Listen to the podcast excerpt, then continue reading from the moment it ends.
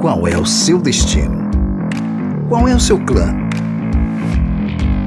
Começa agora o Clandestino, o seu podcast cristão de ideias itinerantes. Somos um clã rumo ao destino que ele já nos mostrou. Eu sou Danilo Cerqueira e não é o dinheiro que corrompe o homem, e sim a ganância. Fala galera, aqui é Túlio Ramos. Existem pessoas que têm dinheiro e tem pessoas que são ricas, não necessariamente são as mesmas pessoas. Fala galera, eu sou a Aina Maltese e eu tô. Minha vida parou de fazer sentido quando eu descobri que Neymar tá ganhando 500 mil euros por cada story que ele promove a Arábia Saudita e o cara não fez nenhum, velho. Nenhum. Não, ele faz, pô. Não, qualquer Não. história que ele faz, ele no treino, botou, marcou o relógio, já tá valendo, pô. Velho, mas ele só tá repostando, irmão. Eu, meus feeds apareciam uma centopeia assim, ó. Tá ligado? O seu, você, o seu já é assim, você não ganha nenhum real. Exatamente, velho. Exatamente. Por isso que eu não posto story. Tá te pagando, né? É. E continuando assim de futebol, velho, eu tava vendo aqui, né, que a parada do fair play financeiro. Vocês já ouviram isso? Sim. Uhum. os clubes europeus, eles têm um fair play financeiro Alguns, alguns. em que o primeiro colocado, ele não pode ter uma margem muito maior do que a do último colocado. Isso aqui no Brasil não existe. Não. Sim, claro. O, o salário, eu, eu, eu fiquei chocado, velho. O salário de Abel, que é o técnico do Palmeiras, acho que tá em quase 3 milhões, e a folha do Vitória e do Bahia. Juntos. Você é maluco, velho? Ele é o técnico, pô, ele não joga. Faz um Você é gol. louco. Não faz um gol. Na- Não, não, é- Cada vez que passa eu vejo que eu escolhi a área errada, velho. Que porcaria. Pois é, você com, com esse É. potencialzão aí de ser jogador, né, velho? Pois é, eu com, com, com, com meus dois pés de curupira Você ainda pode ser pra trás. mais um pouquinho, você já consegue entrar em campo com uma bola. Esse vai, miserável.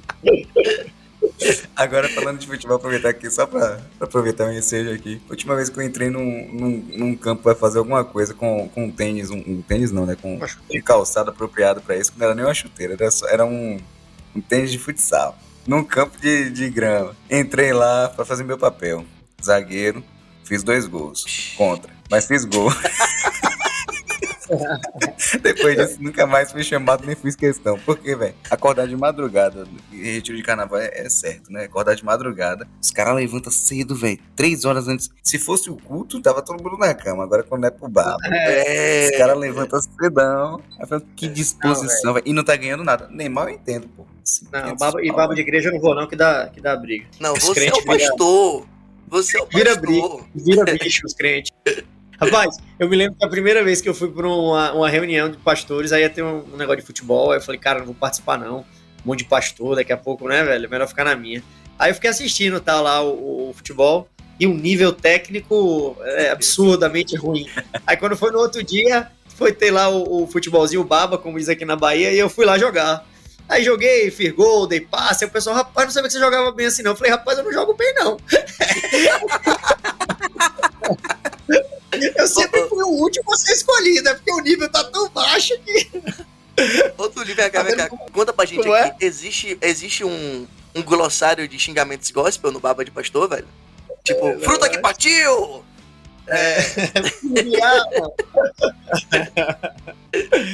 Ah, melhor, ficar com, melhor ficar consigo ali. Filho de Jezabel, esses negócios assim bem.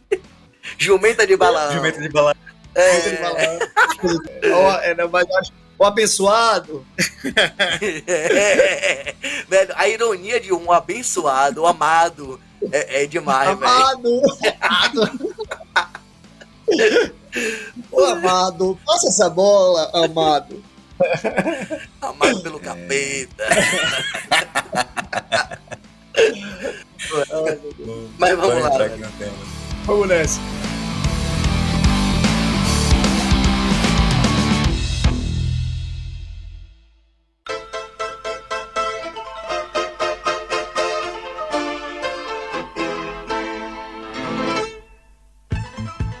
Conte um negócio, vocês aí. É...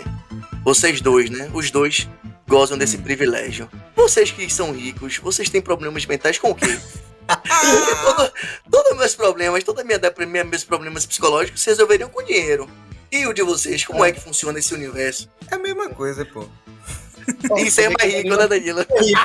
Eu que não sou rico, posso lhe responder dizendo. Eu também, gente. Os dados estatísticos mostram que os países mais ricos são os que têm as maiores taxas de suicídio e depressão. Então, dinheiro talvez não seja a solução de todos os males, né?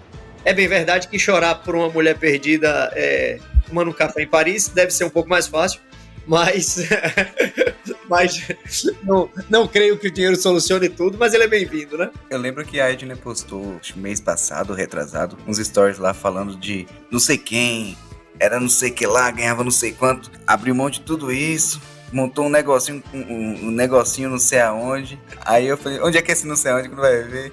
O cara abriu mão, entre aspas, de todo o dinheiro que tinha. Depois do cara já ter enriquecido, já ter. Não precisava nem uhum. trabalhar mais pra fazer nada. Aí ele Foi. abriu um, um, o quê? Um restaurantezinho aqui, a Fernando de Noronha, sei lá. Foi, velho, eu contei essa história. Eu, eu lembro, eu lembro. Esse exílio, né? Esse exílio aí. Resumindo, o cara, ele um era. cafezinho em Fernando de Noronha. Ele era engenheiro, ó, ele não era mecânico, ele era engenheiro mecânico de carros de alta performance, Bugatti, é, Porsche, é, na Escócia. Aí eu exaltando o cara, né? E Danilo entrou de tesoura, dizendo assim: pô, mas aí o cara largou tudo, essa vida de ostentação, para comprar um veleiro e viajar pela Península Ibérica. E parou em Fernando de Noronha e comprou uma casinha e alugou o Airbnb mais barato de todos. Aí Danilo oh. veio. Pô, ah, assim é fácil, né? A crítica é exatamente essa aí. Tipo, todo mundo que diz é, dinheiro não é tudo que importa, geralmente já teve muito dinheiro tá ligado? Foi, foi, foi, foi a minha tesourada ali. Porque, porque assim, todo, todo mundo que você vê falando assim, ah, é porque o dinheiro não compra felicidade. Pô, compra. Compra, compra muita coisa. Compra, que... Pra mim, compra. Pra sério, mim, compra. Sério. Porque assim, a questão, da, a questão da, do dinheiro não é que o dinheiro vá comprar a felicidade ou não. A questão do dinheiro. Até porque a gente teria que é, é definir a premissa do que é felicidade, né? Isso. Sim. A questão do é. dinheiro é quando você tem dinheiro, você tem menos preocupação, como você estava com a gente estava brincando aqui mais cedo, né? Quando você tem dinheiro, você tem menos preocupação com a saúde, porque adoeci, eu vou ter, eu vou ter recurso para poder me tratar o mais rápido possível da forma mais eficiente possível. Um parênteses, rapidão, Dan. Faustão. Isso. Faustão tava no dilema entre a vida e a morte no, na fila do SUS pro transplante. Ignorando a parte de que ele recebeu o transplante em uma semana por com conta dos requisitos ou sei lá de quê, Faustão tinha a opção de pagar 8 milhões nos Estados Unidos, que é onde ele mora de verdade, e ser transplantado. Uhum. Então, dinheiro, esse dinheiro até compra saúde, velho. Sim, é, não, é isso que eu tô dizendo. E, e é, é, até, bom, até bom você trazer esse ponto aí, porque eu vi muita gente falando também, ah, que ele pagou para passar na frente, que não é o caso. A gente é. sabe muito bem isso e tal, e, e, não vou entrar nessa seara aqui, mas... Eu não, eu não duvido, mas eu não acho que foi o caso.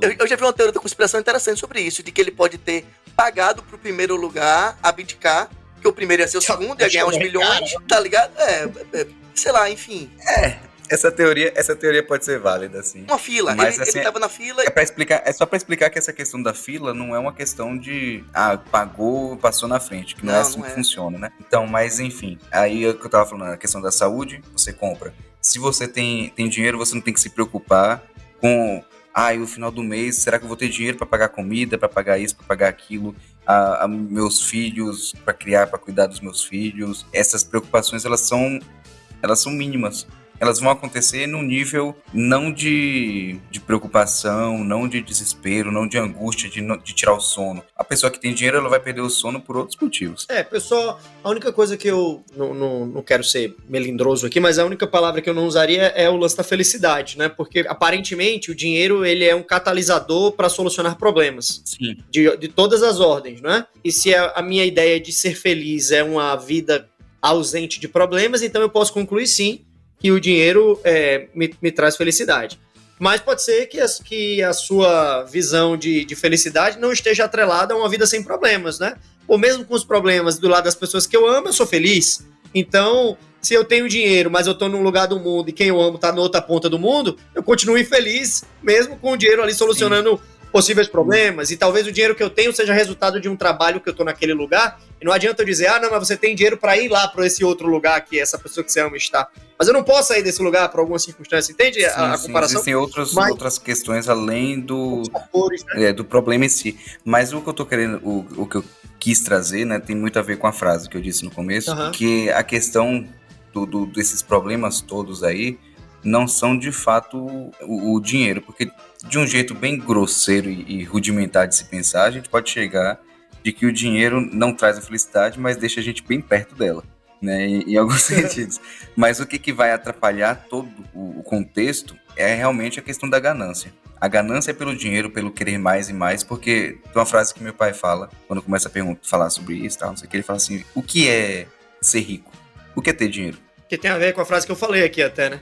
Tem gente que é rico, tem gente que tem dinheiro, não necessariamente são as não. mesmas pessoas. O que, ele, o que ele fala é naquele sentido de te. Se a gente pergunta entre a gente aqui, que tá numa faixa próxima, a gente vai se falar assim: ah, ter dinheiro é, é ter tal coisa. Só que você vai chegar lá pra, pra um cara que, tem, que é muito rico, para nosso parecer, e pergunta: o que é ter dinheiro? Ele, ah, ter dinheiro é. E aí vai escalonando, vai escalonando, chega no Basin, chega no, no, no Musk, e ainda assim, tipo, porque a gente não tem como mensurar o que é ter. Agora a gente tem, a gente tem como mensurar o que é não ter. Exato, e talvez numa sociedade de consumo, essa será a premissa de avaliação, né? Para mim sempre ficou muito marcante na minha vida que na minha infância, o prédio que eu morava, tinha um amiguinho meu que morava na cobertura lá do prédio. E ele, ele morava lá na cobertura e tal, mas os, o pai e a mãe dele tinham um carro popular, super simples assim o carro. E, e, tinha, e vários outros vizinhos, a galera do prédio tinham carros maiores, mais caros, mais luxuosos e tal. E ele que morava lá na cobertura, o pai e a mãe tinham um carro bem simplesão.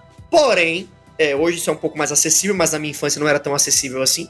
Todas as férias eles viajavam o mundo. Então, assim, era uma família que tinha, assim, bastante recurso, mas se eu fosse utilizar como... Como parâmetro, não. Como parâmetro de, de, de, de, né, de, de medida ou de conclusão, a, aquele bem de consumo especificamente, eu ia dizer que eles eram a família mais simples do prédio né?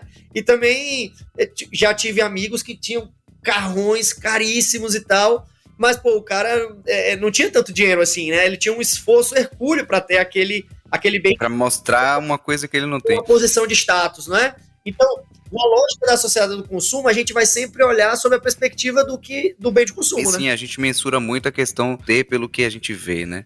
Então, se eu vejo, eu, eu quero mostrar que eu tenho. E uma coisa que é, que é interessante aqui: é acostumado com, com o Brasil, as pessoas têm a, a necessidade de, de comprar coisas e mostrar o status a partir daquilo que eles vestem, que usam, que carrega, onde dirige, onde mora, todas essas coisas são os determinantes de status. E no fim das contas, o dinheiro não é questão do status. E, e um parâmetro interessante para a gente perceber a, a, incapacidade das pessoas de realmente saberem o que é ter é quando tem aquela discussão lá de, de, de taxar as grandes fortunas. Aí o cara que tem o Land Rover lá tá, tá desesperado porque acha que vão taxar o, o, dinheiro dele lá. O cara que tem um, um terreno lá, em, em, lá na linha verde, lá em, em ele acha que, ah, meu Deus, vamos taxar meu dinheiro. Que, e que não é isso, que a grande fortuna dele é titica. Até o Silvio Santos, perto do, dos mais ricos do Brasil, não tem lá tanta coisa.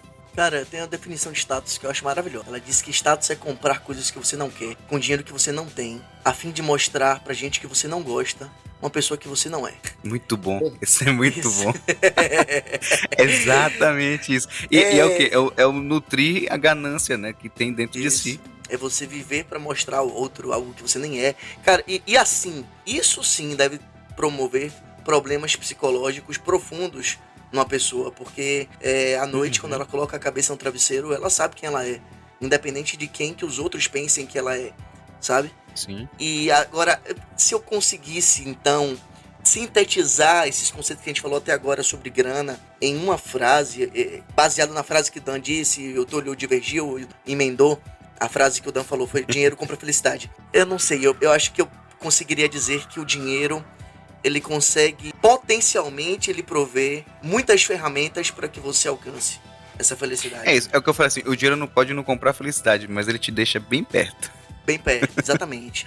exatamente. Agora sim, a contrapartida é que na experiência prática mesmo, eu não conheço, quer dizer, eu conheço poucas pessoas realmente ricas que não têm problemas psicológicos ou familiares ali.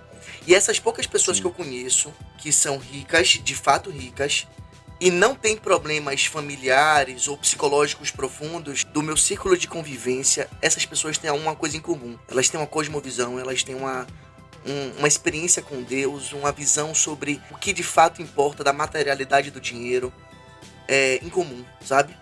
Então, talvez até esse senso de caridade promova um equilíbrio entre o que você vai ter. O que eu percebo também é que quando as, os, os ricos amadurecem, vão ficando velhos ou são ricos por muito tempo, eles começam a se despir de coisa que hoje a gente aqui, que ainda não conseguiu esse status financeiro, ainda dá muito valor. Ao exemplo dos caras vestirem sempre a mesma roupa, sempre um blazer preto, ou do Bill Gates é, já ter doado toda a fortuna dele, mesmo quando ele morrer, para caridade, sabe? Então eu vou percebendo essas coisas assim, que esses caras no final chegam na mesma conclusão salomônica, é tudo é vaidade. Não, e, e, e, é isso. Quando você vai ver esses problemas da, da riqueza, e você falou assim, eu, eu enquanto você estava falando, eu tava pensando aqui, quantas pessoas ricas, ricas eu conheço? Eu não sei, uma, duas, assim, ricas mesmo. É. Porque eu conheço muita gente que acha que tem dinheiro e que esnoba de uma forma assim de, de tratar, destratar pessoas ao redor ou, ou se colocar num patamar no pedestal que, que nem existe, né? Mas isso tudo rodeia e sempre vai, sempre volta para o mesmo ponto. É, é a bolinha de ping-pong que, que bate na parede e volta para o mesmo ponto que a ganância. Você tem o, o, o é, rico, o rico quando é rico, é aquela questão, né? Tipo, a gente percebe isso muito nos novos ricos. A pessoa com, é. que, que chega num ponto tal e, e quase sempre está querendo ganhar mais dinheiro em cima do, do da, da, outra pessoa, tratando ela como otária, né? E às vezes quer vender dinheiro, quer vender curso. né? como, como enriquecer e tal, e todo mundo continua pobre, mas pelo menos ele que tá vendendo o curso dele ganhou o dinheiro desses otários. Né? É, e, e desculpa se eu te ofendi aqui, mas é uma constatação de, de fato. Porque a partir. Eu, quero, eu não conheço uma pessoa que comprou um curso desses cursos de enriquecer e que tenha de fato enriquecido. É. Ela, ela deve ter, pode, ela pode ter até enriquecer o, o, vocabulário, ou ganhar alguma coisinha a mais, ou mudar um pouquinho o mindset dela e tal. Mas de fato, enriquecer ela não enriquece. Enriquecer a ponto do que eles vendem, né? De ser milionário. É, a gente vai cair de novo. Pronto, agora sim. A questão a gente vai cair de novo numa questão de conceitual, entendeu? O que é ser rico? No Brasil, alguém que ganha é, cinco salários mínimos, ela já faz parte de 5% da população brasileira Sim. apenas. Então, assim, ela é rica frente à população que, do, do, país que ela mora, né? Então, assim, ah, eu conheço gente que acha que é rico. Não, para o país que a gente vive, ela é rica sim, porque ela tem poder de compra que a grande maioria esmagadora não tem, né? Agora, se a gente entrar num conceito, a gente agora usou a palavra, não, milionário, pronto, milionário que tem milhões na conta, aí, aí, agora, aí assim, até, até dentro, até né? dentro do, do, do grupo de botar assim, milionário, o que é ser milionário? Porque assim, você ganha um milhão. É, pela nomenclatura é ter milhão na tem, conta. Você lá. tem um milhão, você é milionário. Mas uma pessoa que tem um milhão. Isso. Não necessariamente ela tem uma, uma, uma segurança financeira. Que ela, Cara, esse, não, esse milhão, esse milhão, por exemplo, assim, ó, eu tenho, por exemplo, eu tenho um, um apartamento que eu herdei e tal, o apartamento foi comprado a 100 mil nesse período de é, tempo. Aí, aí eu tenho um patrimônio. Não, você tem patrimônio, sim. mas você não tem mas patrimônio, poder de compra. A pessoa, sim, patrimônio, mas aí patrimônio se eu tenho um patrimônio, já conta. Já conta. Já conta. Isso, E aí, isso faz parte nesse, nessa, nessa galera que tem algum dinheiro a mais e tal. Isso, lhe, isso não, não, não lhe determina, não, não, não lhe qualifica necessariamente como rico. Uma coisa que é, que é interessante, eu estava fazendo um comparativo e parei, né? Falei como é que é a, o comportamento das pessoas, especialmente no Brasil, onde a gente está, né? É, só que aí cheguei, cheguei aqui em Portugal Portugal tem um poder de compra muito, não é pouco, não é muito maior do que no Brasil. Desde se você converter um, um, um recebimento mínimo que tem aqui, mas pelo, pelo que você consegue fazer com a quantidade de dinheiro pequena aqui.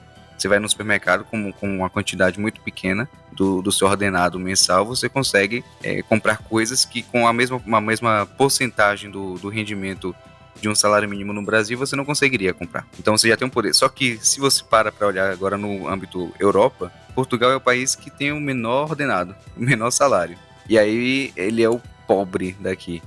Mas ainda assim, nesse pobre daqui você não vê, talvez por isso, talvez não, mas aqui você não vê essa ostentação do brasileiro de ter um carro, como, como acho que foi tudo que falou, né? Então, a pessoa não tem, não tem onde cair morto, mas tem um carrão do ano tal, tá todo cheio de dívida, mas tá com carro. Dá pra mostrar o status. Tem um, relógio é, X, né? Pra não falar nome de marca aqui, para poder mostrar status. Usa só roupa de marca para poder mostrar status. Mas em casa não tem nada, né? Então, aquele caso, aquela família que ele falou, né? Tinha um carro simples, tinha uma... mas eles usufruíam o, o, o que eles possuíam de uma forma que tem um eu, eu boto assim, eles, eles investem neles mesmos, não nas outras pessoas, no que as outras pessoas vão olhar para eles, mas no que eles podem receber daquilo que eles produzem.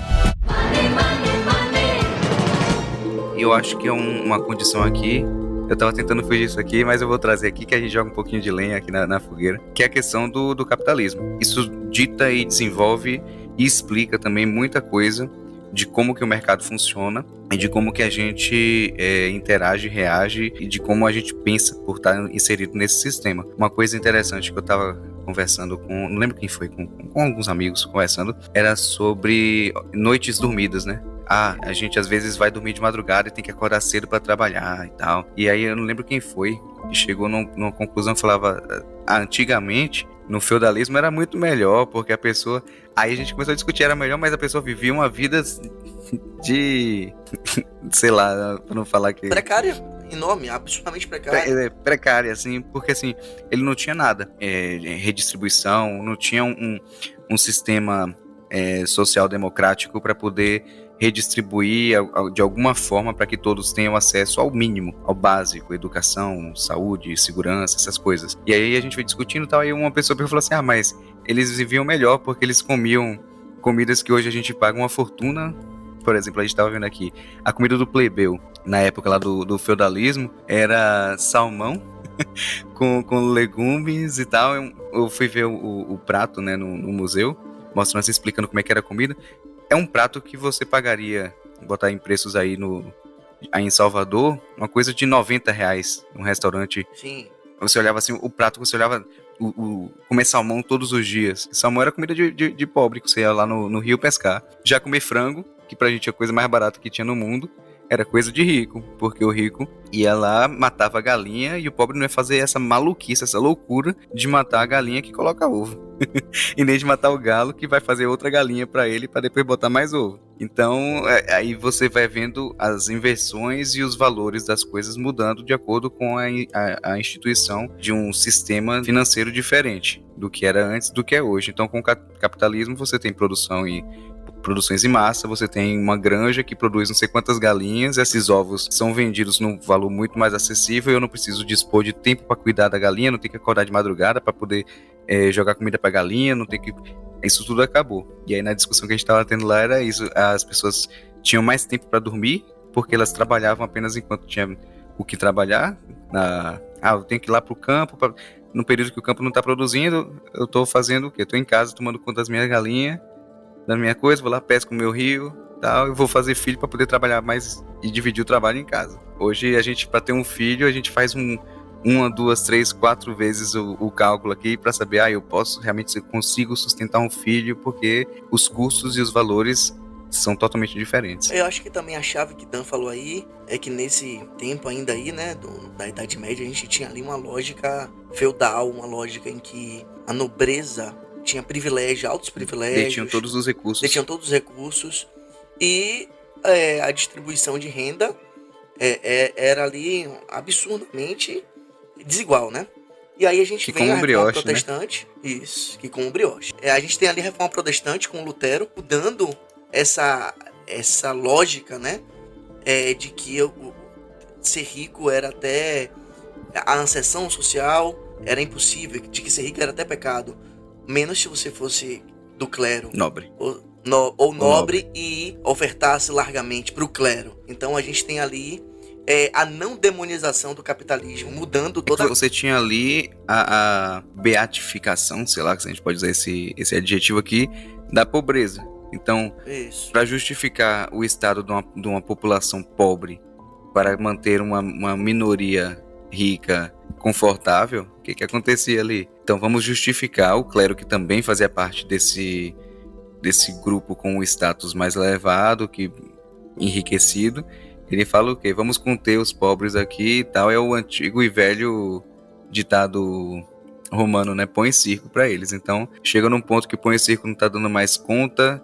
Eles começam a usar a própria, a própria igreja e o próprio modo modo de vida do é, cristianismo, ter, né? É, a gente tem, só tem que ter cuidado para não generalizar isso aí que a gente tá falando, porque é o seguinte, você também tem um, uma linha de ordem teológica. Não, não, eu, Você vai sim. ter católicos que vão fazer voto de pobreza, porque vão se basear na, na experiência Então a gente vai começar a desenhar aqui que o Clero é o malvadão, né? Não, Apenas. não, não, não. O que eu tô falando aqui é no, num contexto, tanto é que eu comecei num contexto geral, de falar assim, o que que acontecia. Uhum. Então, havia esse movimento. Aí a Gina tava falando ali do, do, do Lutero. Então você tinha ali a, a venda de indulgências e tal. E é claro que não era todo o clero, mas era o alto clero. Claro. Então, até hoje a gente vê várias igrejinhas ali, tal, funcionam bem, mas aí você tem igre né, em grupos e, e, e com formações de igrejas com pastores altamente enriquecidos, né, especialmente no Brasil com, com isenção de imposto, de, de, de taxações sobre as igrejas, então é um bom negócio. E esse negócio é bom tem muito tempo. E aí cabe entender as aplicações, e eu acho que a gente cabe, cai aqui agora para falar sobre isso e, e de uma forma rápida, até porque não, não creio que seja interessante a gente se demorar muito nisso, mas a gente falar sobre o que, que a Bíblia realmente fala sobre essa questão do, do enriquecimento e do empobrecimento. Tem Né? até aquele programa, É, na verdade, eu acho. Programa massa, que era, mas passava na Globo, não sei se pa- passa mais. Pequenas igrejas, grandes negócios. Vocês já viram? Mas, É, é, um, é, um, é uma frasezinha perigosa essa, porque você. a- a- quem escuta a gente pode, às vezes, cair no, no, no processo também de generalização. Porque, assim, eu acho que todas as análises que a gente faz, elas têm que ser consideradas é, na- no seu contexto histórico, né? Uhum. e também tem que ser levado em consideração, por mais que os, os desenhos da Disney nos apontem para algo diferente, mas a vida real, é, nada é 100% bom ou 100% ruim. Não é? Então, por exemplo, a gente vai e analisa o que era que acontecia ali na- no período medieval, né? Você tinha poucos, o nome mais atual, você tinha poucos players, né? Então, tipo assim, você tinha a igreja, você tinha a realeza, você tinha o início A nobreza. a- o início ali de burguesia, não é? Que ali tá ali a, a nobreza ali também, e você tinha o resto da população. Quando você vem, por exemplo, com o movimento de Lutero, com o início ali da reforma protestante, que os nossos irmãos católicos vão chamar de revolução protestante, né? Que para eles não foi uma reforma, é, eles vêm propondo uma descentralização. Uhum. No que descentraliza, então agora passa, de alguma maneira, todo mundo ter um pouco mais de autonomia em todas as áreas que você possa imaginar. Não é? Esses exemplos, por exemplo, mais cedo que, que Danilo estava comentando, é, da realidade da população sem estar nesse sistema de produção pós-revolução industrial, é, ha- havia evidentemente mais qualidade de vida, vamos dizer assim, nesse sentido de contemplação, de você não estar nessa quase que tempos É de- modernos é, ali de, de Chaplin, né? Tempo de Nessa- sono, de- dessas coisas de todas. tudo. Mas em contrapartida, né, foi a Revolução Industrial que tirou a maior parte da população de- da- do cenário da pobreza, né? O capitalismo, ao Sim, mesmo, da, da miséria. da miséria. O capitalismo, ao mesmo tempo que é o, o vilão do, do pobre, ele, é o, ele foi o herói do miserável, assim, Sim. né? Então, assim, é, é esses- sempre esse, esse balanço, e por isso que. E talvez até a gente viva uma grande crise é, é, de, de comunidade na nossa sociedade contemporânea vigente, porque há uma dificuldade de fazer uma leitura. Esses dias eu usei essa expressão. é, a gente faz uma leitura 2D, né? De tudo, né? Uhum. Tudo a gente só vê de uma maneira assim, sem né? muita profundidade. Bom, Totalmente, totalmente cartesiano para tudo, né? A gente vai analisar política. ou é A ou é B. É A ou B Esquerda sempre, para tudo, né? Sim, Sempre. isso é desequilíbrio.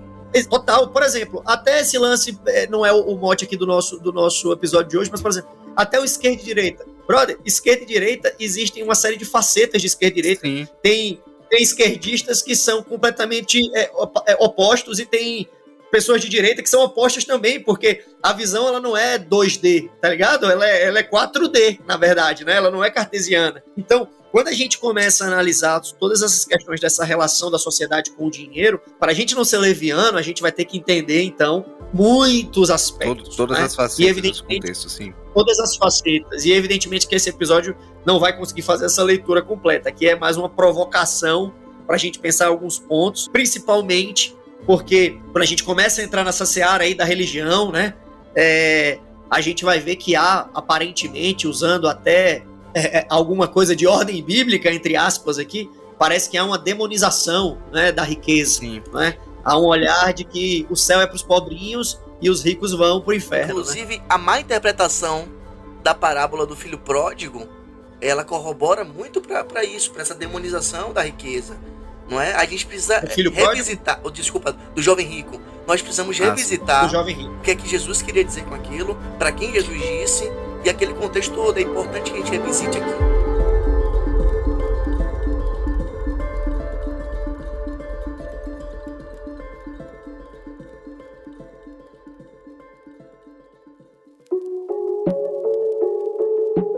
E antes, antes de fazer essa revisitação, né, o primeiro grande discurso de, de Cristo, né, o Sermão do Monte, a gente vê, eu vejo, pelo menos já vi um monte de, de de stories, de reels e tal no Instagram, com recortes com, com pessoas falando coisas de forma pomposa, assim, meu Deus, e tal, e eles pegam, e eu vejo uma distorção muito grande em cima do verso 3, né, Mateus 5, 3, bem-aventurados pobres em espírito, porque deles é o reino dos céus, e a gente vê outras versões, talvez, é, com um alinhamento, um entendimento é, diferente, mas as pessoas esquecem de, de olhar no que que é essa pobreza, né, então, às vezes pega aqui e fala assim, não, porque você, é, o pobre vai ter no céu a sua, a sua riqueza e tal. Mas ele não tá falando aqui em momento nenhum, por exemplo, sobre ser pobre de dinheiro, pobre de roupa, mas é o pobre em espírito. Claro. E aí a gente começa a ver como que as pessoas vão deturpando os seus entendimentos acerca daquilo. E aí vem assim, tipo, não, quem tem dinheiro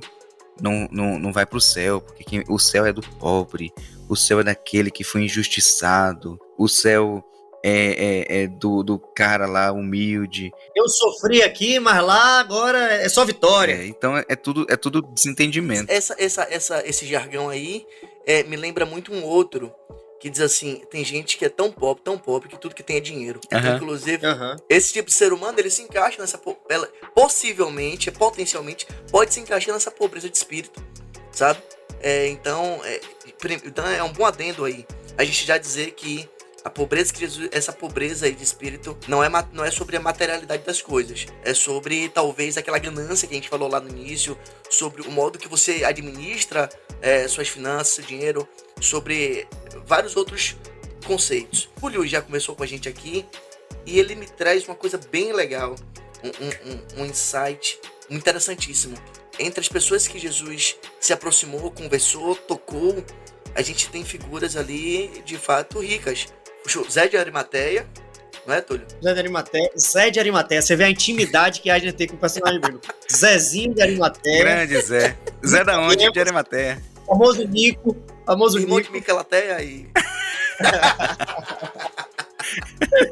o baixinho Zaqueu, Zaqueuzinho. É, Zaquinho, era Zaquinho. Zaquito, Zaquito é. pros íntimos. Zaquito. Todo mundo barão, como diz aqui na Bahia. O próprio Mateus, quando chegou-se até a Cristo, era rico. O Judas Sim. era rico. A gente tem ali, é, no encontro, então, de Jesus com Zaqueu, Jesus, Zaqueu era de fato um ladrão, ele de fato, é, nessa situação de Zaqueu e Jesus, o que mais se assemelha com a gente é se Jesus passasse em todos os jornais na mídia que Jesus foi ter um jantar com um, um grande político que desviou milhões.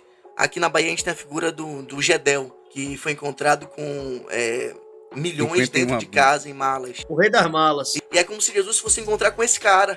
E, e, e é, é, é muito interessante notar que Jesus vai lá e janta com esse cara. Não há relatos de um discurso de Jesus condenando sequer a, a riqueza nem o modo ilícito com que ele adquiriu. Mas o encontro com Jesus transforma aquele cara. E ele diz: Olha, é, espontaneamente, eu vou devolver o que eu roubei em dobro e tudo mais. Money, money, money. Então, assim, na verdade, você vai ver através desses personagens é, pessoas. É, a gente falou no começo sobre lá o lance do, da história lá do, do jovem rico, né? Então, o jovem rico é muito emblemático para gente. É um cara que tem muito dinheiro, pelo relato bíblico. Jesus o convida a ser um discípulo e o pede que deixe os seus recursos, ele dê aos pobres, porque a gente consegue, sem forçar o texto, perceber que Jesus, sondando o coração, é, entendeu que o dinheiro era um, era um empecilho de aproximação com o reino.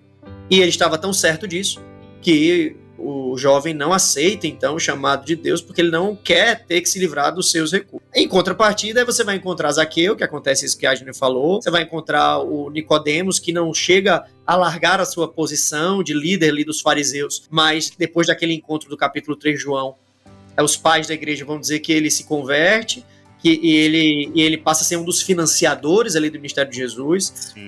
José de Arimateia que pagou para Jesus ser enterrado naquele lugar que era só para gente rica, onde o corpo dele é embalsamado e guardado como se fosse numa tumba particular, privada. Você tem no Evangelho de Lucas a descrição de que viúvas ricas que custeavam as viagens de Jesus e os discípulos, né? Porque imagina, se os caras eram pescadores e pararam de pescar, de onde vem o recurso agora? Para comer, para se locomover, alguém tinha que estar tá custeando isso. Julião, lá no Ou seja, início, não tinha problema. os dez sábios Sim, que doaram pra Jesus criança, velho, não é? sim, fizeram oferta ali. Isso. É, então, Jesus não tinha problema. E aí, se a gente puxar no Antigo Testamento, aí pode ter os reis todos, né? Tem Davi, tem Salomão e tal. E Abra Salomão, Abra Abraão. Abraão. Abraão era, era, né? era, era arco-milionário. E, então o que acontece? O, o grande lance, e a gente vai. Quero ser romântico aqui, mas acho que o âmago da, do- da parada é. Velho, o problema não é você ter recurso. É, é o quanto que esse recurso é, se apresenta na tua vida numa posição de um ídolo, não é? A questão da ganância, ela, ela chama muito. Vocês estavam falando aí do filho pródigo, ou do jovem rico. a gente me, me bugou. Estavam falando do jovem rico. E, e vem a, a questão principal que a gente tem que se atentar. O que é que ele pergunta para Cristo e depois o que é que Cristo responde. Legal. Porque ele pergunta para Cristo, mestre, o que eu devo fazer para alcançar a vida eterna? Ou seja, o que eu devo fazer para alcançar a salvação? A gente hoje repete isso já como jargão automaticamente, né? Aceitar Cristo como seu salvador, se batizar e pronto, você, aí você já está salvo. Amém. E o que você basta fazer para ser condenado é não crer. Então, crer em Cristo como Salvador e ser batizado. E aí Cristo pega e responde algo que parece que é diferente. Ele pega e responde: obedeça aos mandamentos. Não matarás, não adulterarás. Ele fala: não, eu obedeço todas essas coisas. Aí ele, ah, então abandone todas essas coisas e siga-me. E aí vem o ponto principal, que não é, é que é o as pessoas pegam e, e associam, né? Porque lá no finalzinho, como a Magna falou mais cedo, ele fala assim: é mais fácil um camelo passar por, uma, por um fundo de uma agulha do que um rico entrar no reino dos céus. Não que, a- que o dinheiro seja um- um determinante para a não entrada, para a não aceitação de Cristo como Salvador, mas como que a sua ganância é, lida com essa questão do dinheiro, porque senão, como vocês deram exemplo a Isaac, não tava, é, Abraão não tava, e tantos outros é, ricos, Salomão não tava nem na lista do. A galera, se olhar, a galera que tava no, no- na galeria da fé, boa parte ali tinha Sim. dinheiro. A gente fa- comenta já, tipo, Daniel. Daniel, ele era fazer parte da- do, do, do conselho real, velho. Era um dos sátrapas lá da É, o Babilônia. cara tinha dinheiro, pô. Como não tinha? Sansão era um juiz, era uma autoridade entre o povo. E aí, Então- aí o, ponto, o ponto que eu quero trazer é como que a gente alinha tudo isso que a gente está falando aqui com Mateus 6, 19 e 20. Vou ler aqui. Não acumuleis para vós tesouros sobre a terra, onde a traça ferrugem corrói, e onde ladrão, os ladrões escavam e roubam. Mas juntai para vós tesouros no céu, onde a traça nem ferrugem corrói, e o ladrão não escava nem rouba. Porque onde está o teu tesouro, aí também está o teu coração. Tem outro verso que diz que É. o dinheiro é a raiz de todos os males. É, acho que é um provérbio de Salomão, inclusive. Que é importante jogar aqui na roda. eu, eu acho que essa passagem, quando, quando a gente entende o que Jesus está falando aqui e junta com o que ele responde para o jovem, é, é o ponto. Que a questão não é sobre acumular, é sobre o que é o seu tesouro. Porque o dinheiro, a gente vai lá, por exemplo, para a igreja primitiva, Áquila e Priscila, por exemplo, e a galera lá que juntava tudo que tinha, separava, dividia tal, que a gente comentou até bastante lá no, no nosso segundo episódio de todos, né, o, o Underground. Aham. E, e a gente vai trazer mais uma vez isso. Onde que está o seu tesouro? De que adianta você ter tanto dinheiro, tanta coisa? Eu lembro de uma história em quadrinho, eu acho que eu já comentei alguma coisa sobre isso aqui, do, do tio Patinhas, que ele tá que ele tá disputando com, com o ri- o rival lá, esqueci o nome do rival que ele tinha, e eles começam a construir caixas fortes. Aí o, o outro pato lá pega e constrói uma caixa forte que era toda bonita, não sei o que, os repórteres tirando foto e tal. Aí o tio Patinhas constrói uma maior, aí o outro constrói uma maior ainda, e eles começam a construir quando já tá lá na décima caixa forte. Patacôncio. Aí Patacôncio. É o rival. Patacôncio, é. Aí quando chega uma hora lá que tá, aí os Patinhas pega e a- aperta a mão dele e fala: É, você venceu, eu não tenho como construir mais uma caixa forte maior do que a sua, não. Mas vamos aproveitar. Aí pega, tira a roupa dele, tá com aquela roupa de banho. Ele, puf, mergulha no dinheiro e começa a nadar lá no dinheiro, né? Aí o, o outro, o, o Patacôncio olha assim, aí todo mundo dá, os repórteres ficam olhando pra ele, tipo, você não vai fazer nada? Aí ele pega, tira a roupa também, pula naquele, pula esse patifa todo no dinheiro, pá, cai assim, que ele, só o Tipatinhas consegue mergulhar no dinheiro, né? Aí ele fala, aí o Tipatinha sai, se enxuga do dinheiro Aí fala, é, talvez esse negócio aqui não, não seja para você, né? Não é para todo mundo ter uma caixa forte. Qual o motivo de você ter uma caixa forte? É só pra ostentar? Não, o Tio Patinhas tinha a caixa forte dele, ele tem toda aquela questão da avarência é, e tal. filosófico Patinhas, esse aí eu não assisti não. não, era um, era um quadrinho que eu tinha, eu lia, relia ah, direto, tá. adorava. Aquelas revistinhas de, de um real na época. Sim. E eu ficava lendo e relendo essa, essa historinha e tal. E aí você parar, ó, tipo, o Tio Patinhas tá falando assim, não adianta ter a caixa forte, ela tem que ter um motivo. Por que, que você tem um monte de. Por que, por que você não coloca no banco, no, investe de dinheiro? O Tio Patinhas ali era uma piscina. então, é, era onde estava o tesouro dele. E o convite de Cristo é, é, é um chamado para obediência. E a gente tem repetido, e eu vou repetir isso constantemente. Quando eu conheci assim adentro, né? Eu sabia da existência da pessoa de Aide, né? Sabia da existência da pessoa de Túlio, mas quando a gente se conheceu e tal, eu já sempre tinha esse negócio na minha cabeça de de discipulado. E o discipulado tem muito a ver com, com a obediência a Cristo, obediência àquilo que Cristo ordena. Então, quando a gente vê o que Cristo fala aqui em, no, no, capítulo 6 de Mateus, né, verso 19 e 20, depois com o que ele vai falar lá com o filho pródigo, e com todo esse contexto, toda essa construção, a gente percebe que de fato o ter não é o problema. O problema é como que você lida com aquilo que você tem, como que você é, é aquilo que você tem vai assumir ou não um papel de maior importância do que Cristo. Ele, ele pede para o filho pródigo deixar todas as coisas, assim como ele pede para Mateus deixar todas as coisas, assim como ele pede para todos os outros.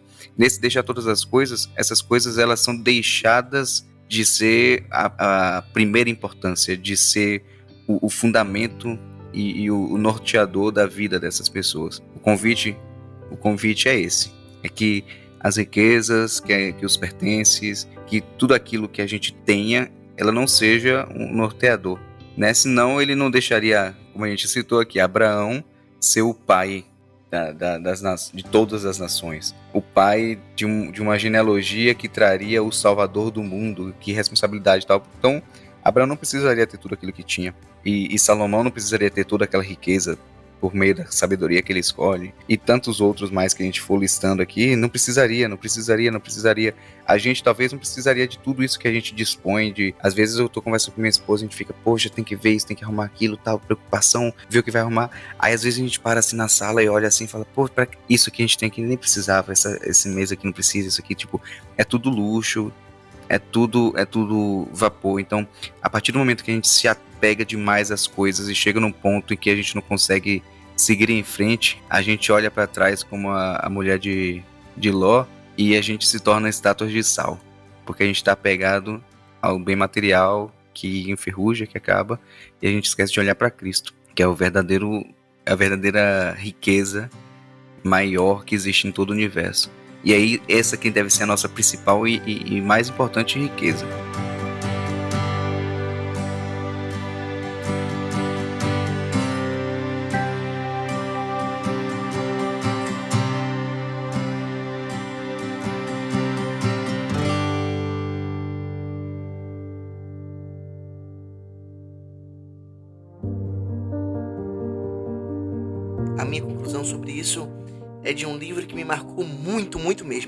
Não é nada, não é o Capital, não é nenhum livro também é, sobre capitalismo. É um livro muito simples é, que eu li, acho que no meu primeiro semestre de faculdade. É, que o nome do livro é O Papalagui, Escritos para o chefe Tuiavi da tribo de Tiavé. Esse, esse livro Túlio conhece? Leitura excêntrica? Claro que não, Adi. Ninguém conhece, só você é o autor oh, desse livro. o, o, papai aqui, eu não entendi até agora. Olha, falar o nome desse livro, como é que eu conheço esse livro? Eu achei até que era alguma piada, o papai aqui e o outro lá. Era a, a, o papai a oficina do seu Simas. é, a história é de é, um, um homem branco, que o branco é o Papalagui, ele vai até uma tribo aborígene e aí o chefe dessa tribo, que é, é o chefe é Tuiavi, o nome, da tribo de Tiavé. oh, Papai aqui da Tiavé. Peraí. Ai, velho, na moral, velho. O cara podia mudar o nome, pô. Papai aqui da Tia V. Cara, esses caras, velho. Não leva a sério nenhum livro que eu falo, velho. Tá bom, É, vai lá, vai lá, sempre vai lá, vai lá. Você acha que isso não existe, velho? É porque eu não tinha um livro, só tinha Xerox. Então um não, eu negócio. nunca nem vi a capa. Eu achei o livro. Achou? Viu? Custa 1,50€ aqui, Viu? É massa o livro. Aí existe o livro. Ah, agora que eu entendi, velho. Papalagui Isso. da tribo Tuiavi, Tuiavi. De Tia Véia. velho, Existe, pô, existe. E aí, a sinopse do livro é um, um missionário britânico vai até essa tribo aborígene, fica muito amigo daquele chefe da tribo, e esse chefe da tribo, depois, ele vai até Londres, e chegando em Londres, ele escreve as impressões dele sobre tudo aquilo ali. E aí, no capítulo, é, ele tem várias impressões, né? Ele tem as impressões sobre compras, sobre o trem, o telefone, sobre roupas, o que ele fala sobre roupas pra mim é bem marcante. Ele, ele diz assim que é, é impressionante como um homem branco é, definhou tanto. Ele hoje precisa calçar os pés com couro de animal, porque os pés deles não, se, é, não são mais habituados a tocar na terra fria. E aí, o impressionante como que o, o, o papalagui, que é o branco, é, hoje precisa se vestir com peles Um adendo aqui, o Papalagui significa o branco, o senhor. Isso. Ele, aí ele vai dizendo, impressionante como o papalagui, ele hoje precisa se vestir com pele de animais porque a pele dele é fina e não consegue mais suportar o- as mudanças do tempo. E aí sobre dinheiro, eu, eu vou ler a paráfrase aqui sobre o que ele fala do dinheiro, é muito legal. Olha aqui. Podeis todos testemunhar o que o missionário diz. Deus é amor. Um cristão de verdade faz bem se tiver sempre diante de si a imagem do amor. Só que assim equivale para o grande Deus a adoração do branco. Ele nos enganou, ele nos mentiu. Os brancos, os papalaguis, corromperam os missionários para que eles nos enganassem com as palavras do grande espírito. Pois é o metal redondo e o papel pesado, que eles chamam de dinheiro, que são a verdadeira divindade dos brancos. Fale ao europeu do Deus de amor. Ele torce um rosto e sorri. Sorri da simplicidade como eu penso. Estenda-lhes, no entanto, um pedaço redondo, brilhante de metal, ou um papel grande e pesado. Sem tardar, seus olhos brilham, até saliva vem nos lábios. O dinheiro é o objeto do seu amor, é a sua divindade. O dinheiro é o deus do papalagui. Muitos há cujas mãos, de tanto querer agarrar metal e papel, ficaram tortas, parecidas com as pernas da grande formiga do bosque. Há muitos cujos olhos cegaram de tanto contar dinheiro, muitos que renunciaram à alegria pelo dinheiro, ao riso, à honra, à consciência, à felicidade e até a mulher e os filhos. E quase todos renunciam à saúde pelo dinheiro, pelo metal redondo e pelo papel pesado. Onde quer que vais, hás de ver teu irmão com a mão estendida, pronto a, des- a desprezar-te, e enfurecer-te contigo se nada nela puseres. Nem servirá de nada a humildade do teu sorriso, a simpatia do teu olhar, para abrandar-lhe o coração. E aí ele conclui falando assim: o dinheiro e mais nada é o verdadeiro Deus do Papalagui. Se Deus é aquilo que nós mais adoramos e mais veneramos, o Deus do homem branco é o dinheiro. Forte, man. Então, é isso. A gente tem que aprender a colocar o dinheiro no seu devido lugar. No bolso, No bolso. Não, no bolso não, pra fora do pra bolso. fora do bolso. Né? Dan, E que minha esposa não escute uma isso. vez, cara. uma vez eu, eu ouvi, eu não lembro quem, mas acho que foi de algum pastor. É, o seguinte, a seguinte frase: Deus, na sua genuína sabedoria, não tem nenhum outro propósito em fazer de um filho seu rico, se não for para que esse filho seja abençoador de outros. Exato. Eu acho que isso aí é, é, é interessante a gente pensar nisso. E é, é aquela questão do, do, do, do propósito, do motivo do dinheiro. Né? Eu falei por alto aqui e repito é, a importância do dinheiro para o ministério de Cristo e para o ministério dos apóstolos. Então, era o dinheiro daqueles que. Como é aquela, aquela frase máxima, né? Com, é, com os joelhos dos que oram, com os pés dos que vão e com o dinheiro dos que auxiliam. Então é assim, esse é, esse é o verdadeiro motivo. Então, é, se, se essas bênçãos materiais elas chegam à sua vida, não deixe que elas tomem o lugar de Deus, mas utilize-as para que você possa levar Deus a outras pessoas.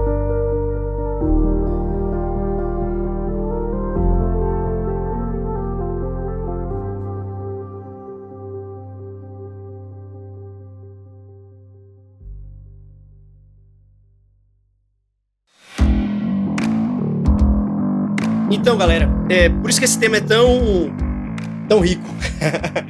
Na verdade, na Bíblia, com exceção do tema do reino, o tema do dinheiro foi o segundo tema mais pregado por Jesus em seu ministério. Então a gente precisaria de muitos episódios para falar sobre essa temática, mas a ideia aqui foi fazer uma provocação e também avançar com a ideia de que ter dinheiro não é um problema, a não ser que ele se torne o Deus da tua vida. Se você entende aquilo que de fato é teu propósito, aquilo que de fato traz sentido para tua vida, que cremos ser o Cristo, é, muito pelo contrário, talvez o dinheiro possa ser uma bênção para que você abençoe outras pessoas também. Amém. É isso aí. Esse foi nosso podcast clandestino e eu te convido a você distribuir esse episódio. Se você achou que fez sentido alguma dessas coisas aqui, se você lembrou de alguém ouvindo essa mensagem aqui, se você se divertiu com a gente hoje, é, envie o link desse episódio a gente está em todas as plataformas. Quais são, Dan? A gente está em todos os agregadores de podcast, Spotify, principalmente, Apple Podcast, diretamente pelo nosso site também. Por onde você está ouvindo, a gente pede que você interaja conosco. É, no Spotify existe um campo de comentários. No nosso Instagram, arroba podcast clandestino, você pode ir lá fazer um comentário no post desse episódio. E se você concorda, comente. Se você discorda, comente. deixe lá o seu comentário, porque na próxima semana a gente fará uma live lá também acerca desse mesmo, desse mesmo tema, já trazendo algumas outras nuances, algumas outras condições e talvez, né, se você tiver comentado lá, a gente traga também esse ponto. E vamos discutir, né? Será que é, que a gente acertou de tudo? É. Será que a gente errou de alguma coisa e tal? Então fique livre aí para comentar e, e, participar conosco. Afinal de contas, esse clã é nosso. E eu quero reforçar aqui para você visitar nosso site. Nosso site, gente, ele tem inclusive é, um campo lá para você ouvir o nosso episódio. Você pode ouvir o episódio operando em outra coisa no seu celular. Você pode ouvir nosso episódio com a tela bloqueada e vai direcionar você para os nossos outros streamings que a gente tá lá com o clandestino. Abraço, galera. Valeu, galera. É isso aí, valeu, falou.